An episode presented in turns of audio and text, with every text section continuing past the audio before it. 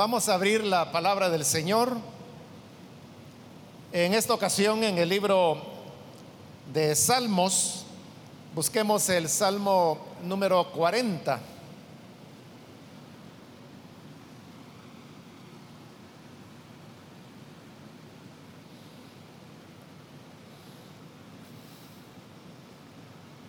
Bien, dice la palabra de Dios en el Salmo 40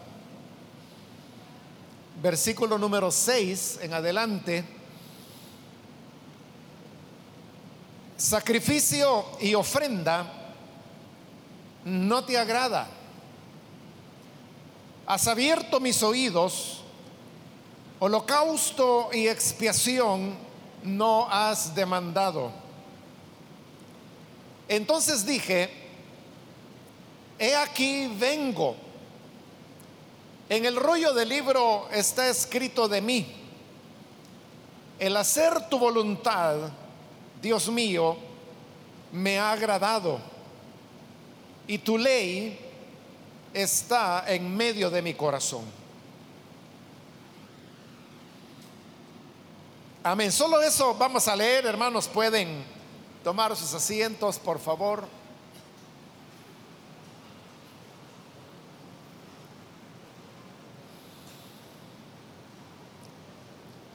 Hermanos, hemos leído la palabra del Señor en este Salmo 40 y usted pudo darse cuenta a través de la lectura que ahí se nos está diciendo eh, cómo para Dios no es importante las cosas que externamente nosotros podamos entregarle a Él.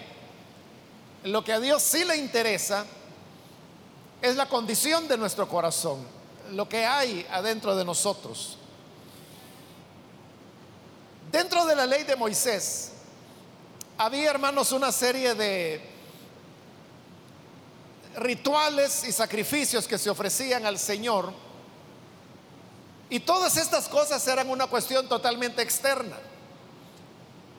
Porque eso de llevar, por ejemplo, un cordero, básicamente era una cuestión de o tener ganado del cual tomar el cordero o tener dinero para poderlo comprar. Y luego el, animalito se llevaba al tabernáculo o al templo y el sacerdote lo tomaba, lo sacrificaba y lo ofrecía a Dios. Y esto era lo que la ley de Moisés requería, de manera que toda persona que invirtiera algo de sus bienes en ofrecer este corderito, podríamos decirlo, había cumplido con el Señor. Él podía darse por satisfecho que había agradado al Señor.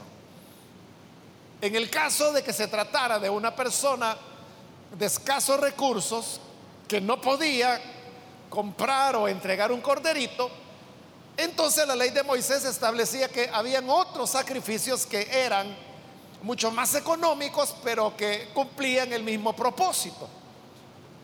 Podía ser entonces, por ejemplo, una ofrenda de, de una paloma, o podía ser una ofrenda tan pequeña como llevar un puñado de harina.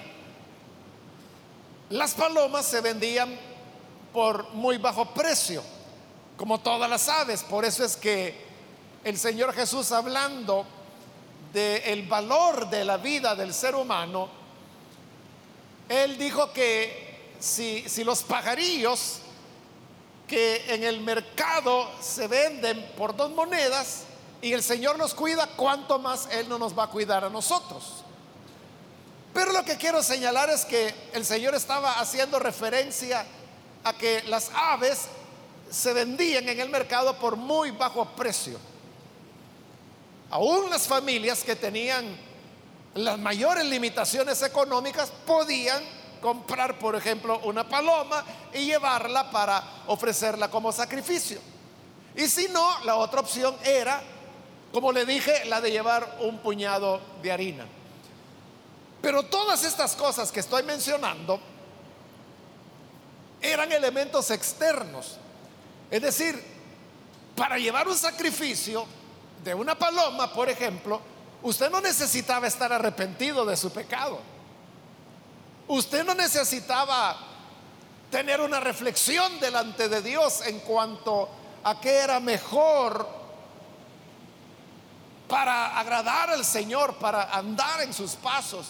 Podría ser que el pecado que usted había cometido fuera una falta repetitiva que quizás la había cometido por muchos años, pero luego usted venía, ofrecía el sacrificio en cuestión y el asunto quedaba saldado porque con eso supuestamente se estaba agradando a Dios y no tenía usted necesidad ni de examinarse, ni de confesar, ni de arrepentirse, ni de pedir perdón, ni de restituir, ni cultivar su relación con Dios, porque se suponía que estos elementos externos era lo que Dios pedía.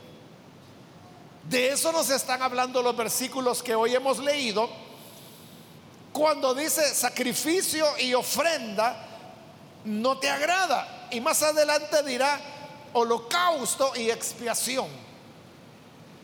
Todas estas cosas, hermanos, que ahí se mencionan, sacrificio, ofrenda, holocausto, expiación, a veces nosotros entendemos como que si fuera una sola cosa, pero realmente eran elementos diferentes. Por ejemplo, el sacrificio, que es lo primero que ahí se menciona, era cuando se ofrecía la sangre de un animal para con eso agradar a Dios. Pero no te era la sangre, nada más. A diferencia del holocausto, que, que, ya vamos a ver que era una cosa diferente. Pero después de sacrificio habla de ofrenda.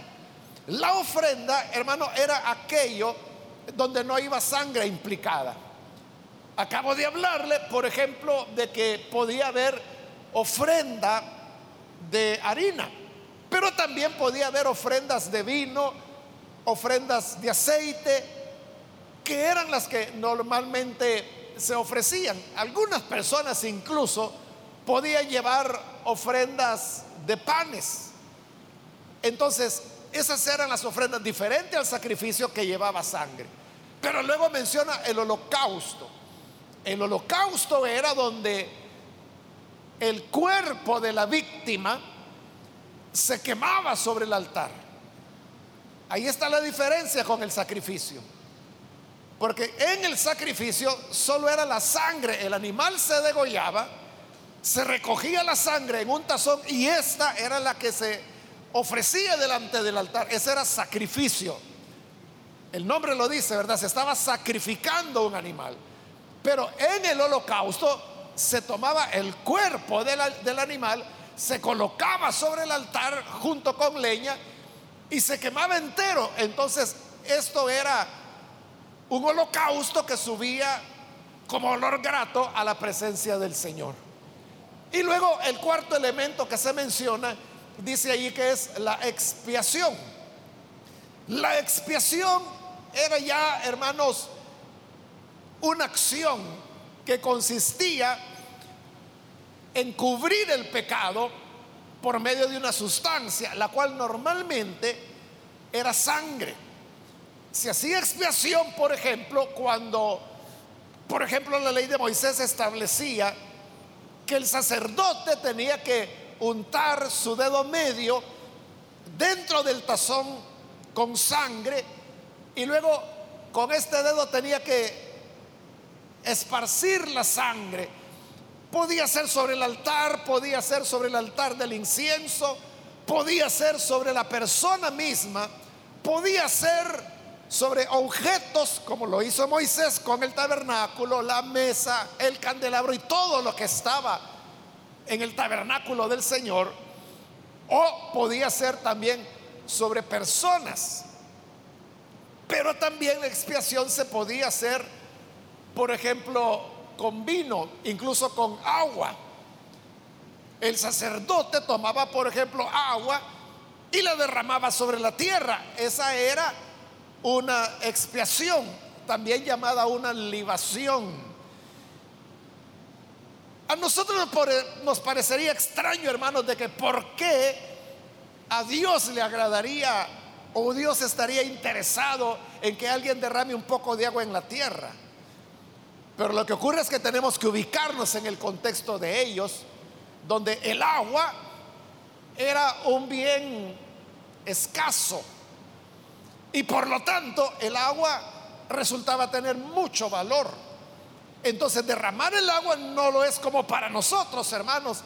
Bueno, que todavía hay gente muy inconsciente, ¿verdad? Que pone la manguera y abre el chorro y a veces ahí deja el agua corriendo y para nosotros pues eso no tiene como mayor valor para la persona que tiene servicio de agua potable, ¿verdad? Pero aquella persona que tiene que comprar de, pipas o de camiones sabe que el valor del agua es considerable porque se la están vendiendo mucho más cara.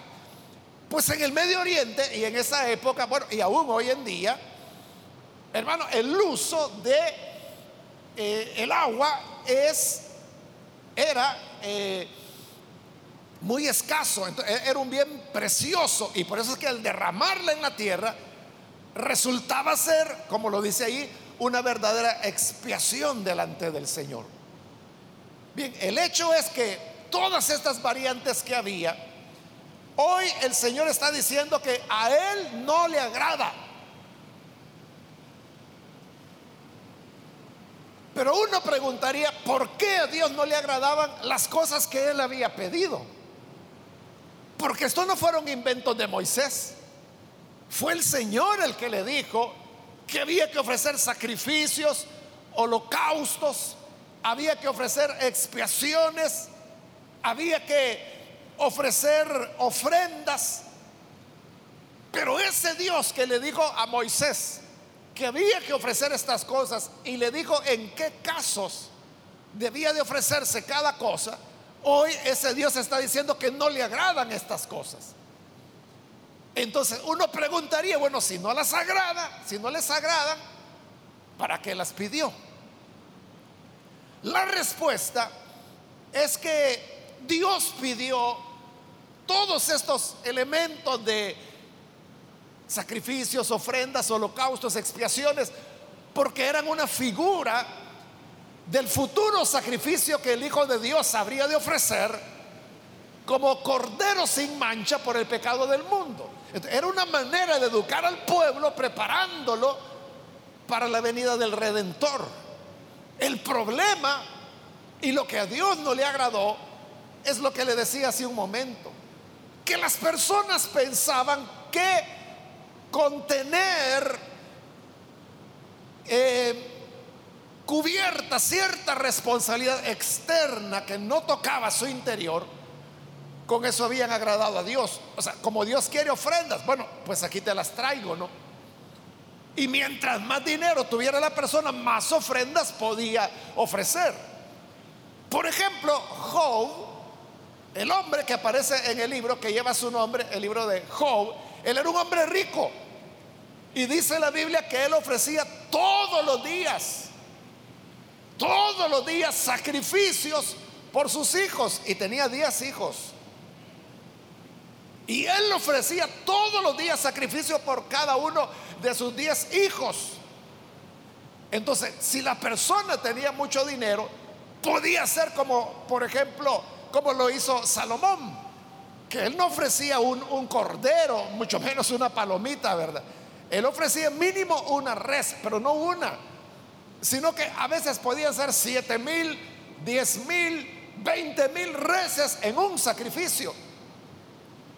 Cuando se consagró el templo para el Señor, el templo que el mismo Salomón había construido, la escritura dice que no alcanzó el altar para colocar todas las reces que Salomón estaba ofreciendo, entonces tuvieron que consagrar todo el atrio lo hicieron como un altar gigante para poder colocar ahí, hermanos, los millares, millares de reces que Salomón estaba ofreciendo en sacrificio. Cuando la gente hacía eso, pensaba que ella le había dado a Dios lo que Dios pedía. Y por lo tanto Dios está contento conmigo. Y como le decía, sin necesidad de un arrepentimiento, sin necesidad de humillarse delante de Dios, sin necesidad de invocar misericordia. Era solo una cuestión externa. Eso es lo que le agrada al hombre. Yo le aseguro de que si uno dijera, bueno, el domingo todos los que traigan un pollito o una palomita, se les van a perdonar los pecados, van a agradar a Dios. Le aseguro que nos llenamos aquí de hermanos de pollos y de palomas. Porque eso es fácil para la persona. El problema, hermanos, es cuando se habla del tema del arrepentimiento. Y cuando decimos, ¿quién quiere arrepentirse de sus pecados?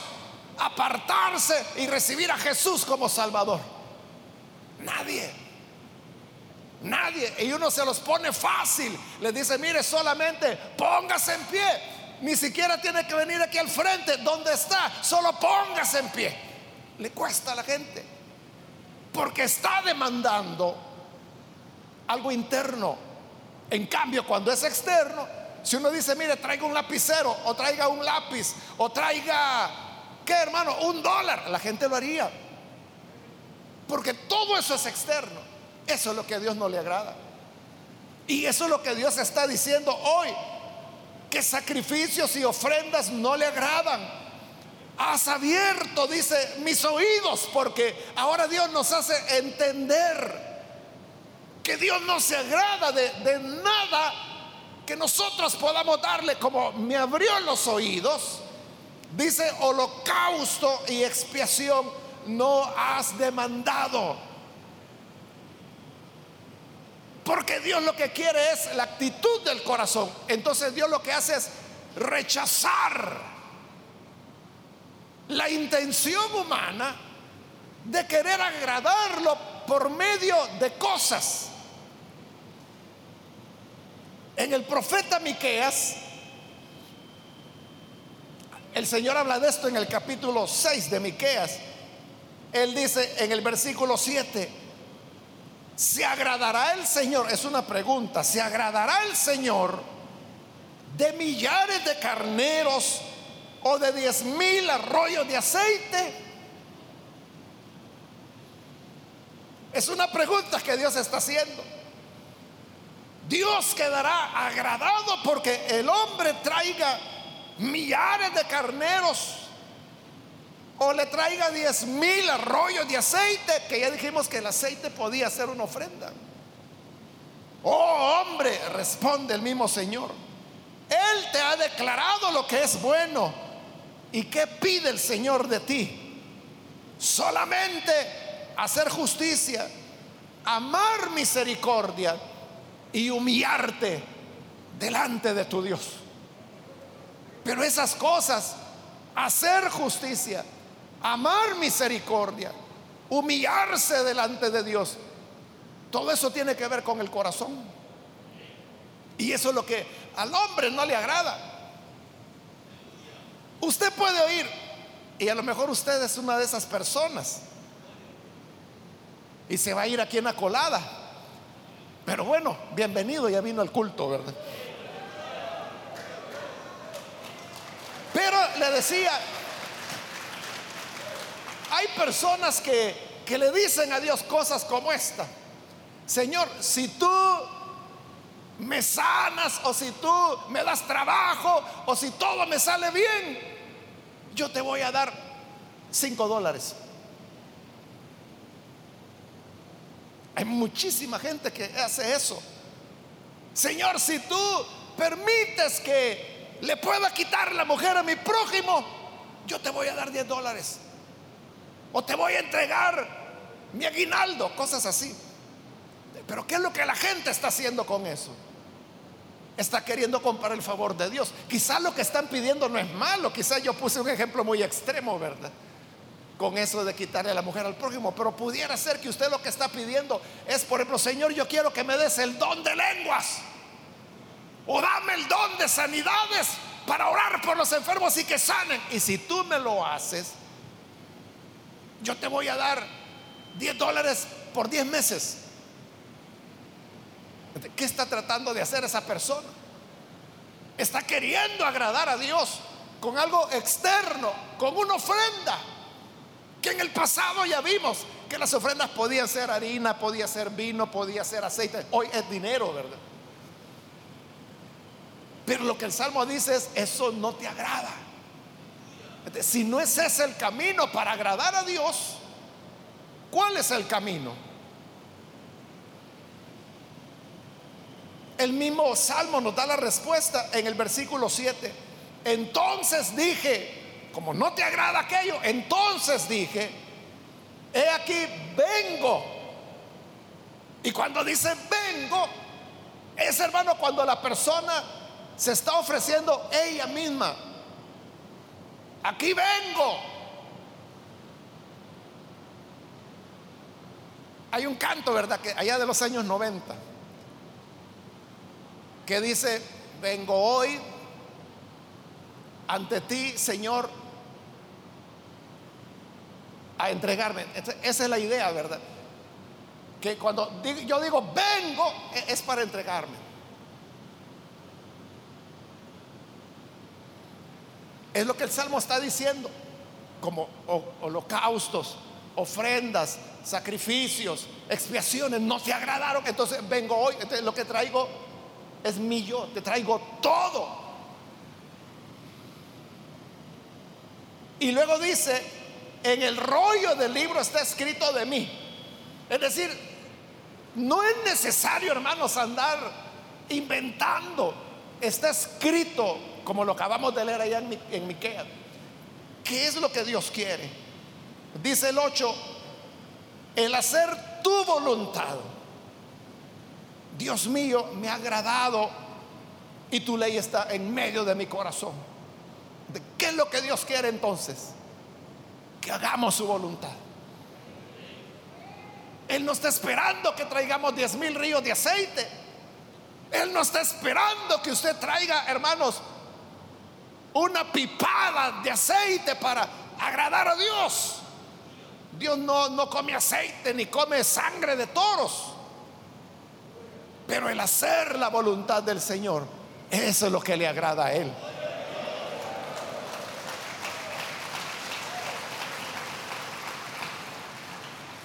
En eso es en lo que tenemos que enfocarnos, en hacer la voluntad del Señor. ¿Qué es lo que el Señor pide? ¿Qué es lo que Él aguarda de mí?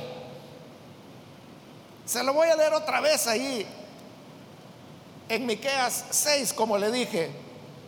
Oh hombre, Él te ha declarado lo que es bueno y que pide de ti. Solamente lo único, lo único que Dios nos pide. Hacer justicia. Amar misericordia y humillarte ante tu Dios. El hacer eso, eso es hacer la voluntad de Dios. Y eso es más, hermanos, que, que cualquier sacrificio. Es más que hacer un peregrinaje de no sé dónde a no sé qué otro lugar. Y esto, hermano, no piense usted que solo el católico lo hace con la penitencia. Hay muchos evangélicos que lo hacen. A lo mejor ya me he oído contar que en una ocasión, hermano, visitando una filial nuestra en México, en un pueblo, como siempre, yo, llegué bien temprano, pero me extrañó que al llegar al local de la iglesia, ya vi un hermano ahí. Entonces me puse a platicar con él y lo saludé y, ya en la plática, yo le pregunté, hermano, le dije, ¿y usted vive por acá? No, me dice. Yo vivo del otro lado de la ciudad, me dice. Aquí estoy en el otro extremo, me dice. ¿Y sabe qué? Me dice. Me vine a pie. Me vine a pie para que así sea mayor sacrificio para el Señor. Pero mire la mentalidad. Él está pensando de que si camina más, más le va a agradar al Señor. Es más sacrificio para el Señor. Pero el Señor dice, ofrenda, sacrificio, no te agradó. Es que si tú quieres, puedes caminar desde Santa Tecla hasta aquí a la iglesia si quieres. No sé, son como 20 kilómetros, ¿verdad? Pero si quieres hacerlo, pues hazlo. Pero eso te va a aprovechar a ti. Te vas a oxigenar tú. va a mejorar tu circulación. Pero al Señor eso ni le viene ni le va. Es lo que dicen las cartas pastorales, ¿verdad? Que el sacrificio corporal es de poco provecho. Pero el hacer tu voluntad, eso es lo que te ha agradado. Nuestro enfoque tiene que ser hacer la voluntad de Dios. A Dios se le agrada haciendo su voluntad. Y como lo dice la parte final del versículo, que su palabra esté en medio de nuestro corazón. Si usted quiere ayunar, ayune. Pero más que el ayuno, le va a agradar a Dios que usted haga su voluntad y tenga su palabra en medio de su corazón. Si usted quiere vigilar, vigile. Si usted cree que le aprovecha desvelarse, desvélese. Pero más le va a agradar a Dios que usted haga su voluntad y ponga su palabra en medio de su corazón. Si lo hace de esa manera, hermano, eso será más que todos los sacrificios y holocaustos que usted pueda ofrecer. Usted sabe que estos versículos que estoy leyendo, que estamos leyendo acá en el Salmo 40, son citados en el, libro de Hebreos. Y Hebreos lo utiliza para hablar de la encarnación del Señor Jesús. Y estas palabras las pone en boca de Jesús. Como que si Jesús le dijera, mira Padre, como tú no quieres ni holocaustos, ni sacrificios, ni ofrendas, ni expiaciones, entonces aquí vengo. Hebreos cambia el versículo porque dice, me diste cuerpo para meter el tema de la encarnación, ¿verdad? Entonces vengo para hacer tu voluntad ya encarnado. Y esa voluntad fue ofrecer la vida, que es lo que Jesús hizo. Entonces, ¿qué hizo Él? Agradar al Padre haciendo su voluntad, por medio de su encarnación y por medio de su sacrificio. De igual manera, nosotros vamos a agradar a Dios. Si usted quiere el favor divino, si usted quiere ganar puntos con Dios, si usted quiere tener a Dios de su lado, si usted quiere que Dios lo favorezca, haga su voluntad. Que ese favor no se lo va a ganar orando 10 horas diarias o ayunando o vigilando. O sea, yo no digo que no lo haga, lo que le estoy diciendo es que eso no es lo que Dios pide, sino que lo que Él pide es hacer su voluntad. Eso es más que todos los sacrificios, que todas las ofrendas que usted pueda dar, hacer la voluntad del Señor.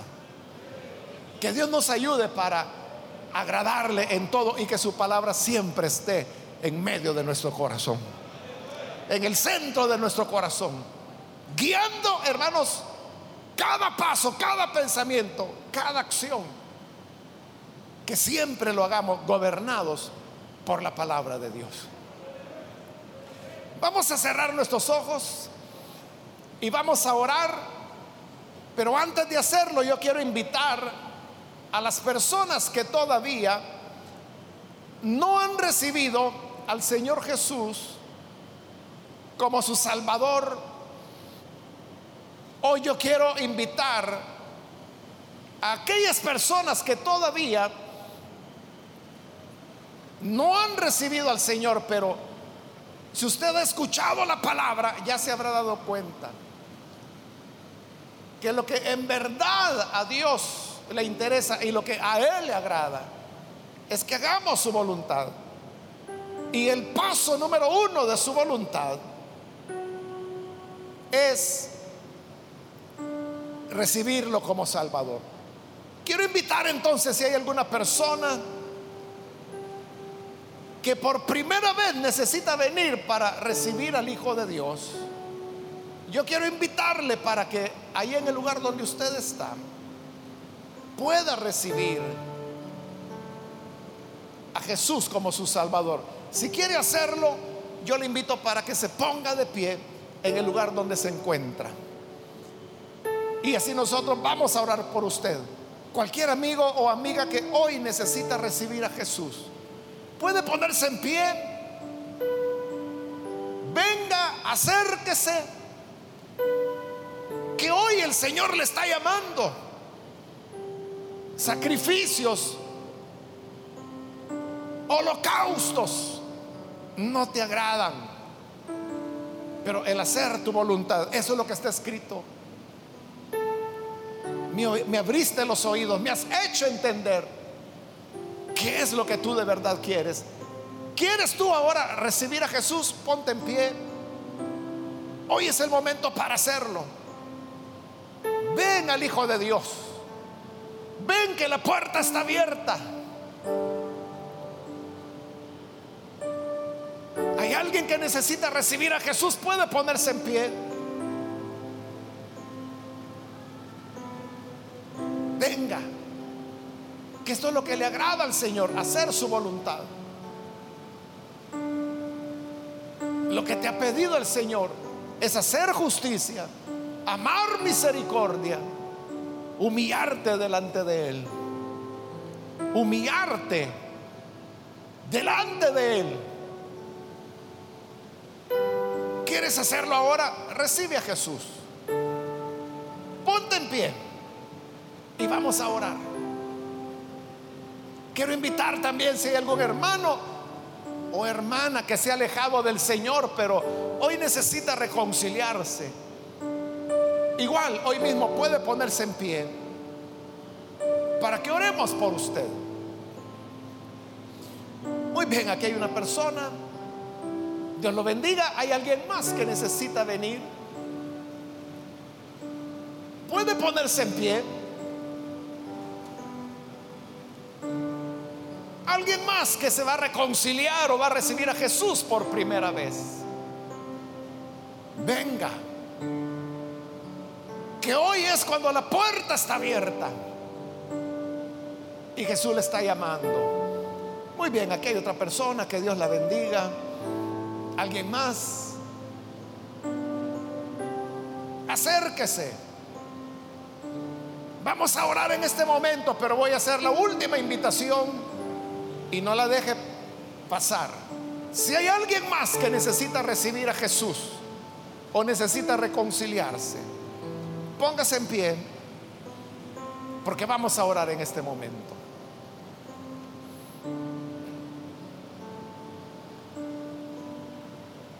A usted que nos ve por televisión le invito para que se una con estas personas que hoy están recibiendo a Jesús acá haga esta oración junto con nosotros. Señor, te damos las gracias por tu palabra maravillosa, porque ella es la que nos enseña y a través de ella entendemos, nos abriste los oídos para conocer tu voluntad. Por eso es que aquí están estas personas que hoy te reciben como Salvador también te rogamos por aquellos que a través de televisión, radio o internet se están uniendo para recibirte. Cámbiales, transfórmales. A ellos y a nosotros ayúdanos a comprender que tu voluntad es. Que tengamos tu palabra en medio de nuestro corazón hacer tu voluntad, hacer justicia, amar misericordia, humillarnos delante de ti. Es más que muchas, mucha sangre de machos cabríos, que diez mil arroyos de aceite. Ayúdanos a hacer tu voluntad y que todo en nuestra vida esté siempre dirigido a agradarte y a complacerte. Por eso aquí estoy. Vengo hoy, venimos hoy a postrarnos ante ti, entregando todo lo que somos para agradarte, para hacer tu voluntad. En el nombre de Jesús, nuestro Señor, lo pedimos. Amén y amén.